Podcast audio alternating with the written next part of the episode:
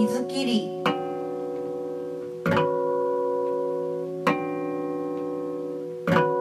一日に一度水切りをする。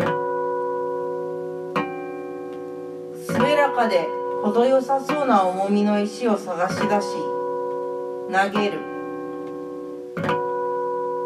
水面を走ってくれたなら特別な日。大体の日はぽちゃり。と沈むだけ。下手な水切りを一日に一度する。投げ方のコツはわからない。適した石の選び方すら知らない。慣れていないし教わったこともない。だから沈む。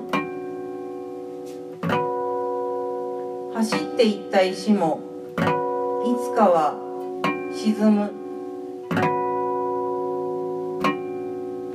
沈んでゆく石を水の中に見て本当はこの泉の一部になりたいだけなのだと気づく。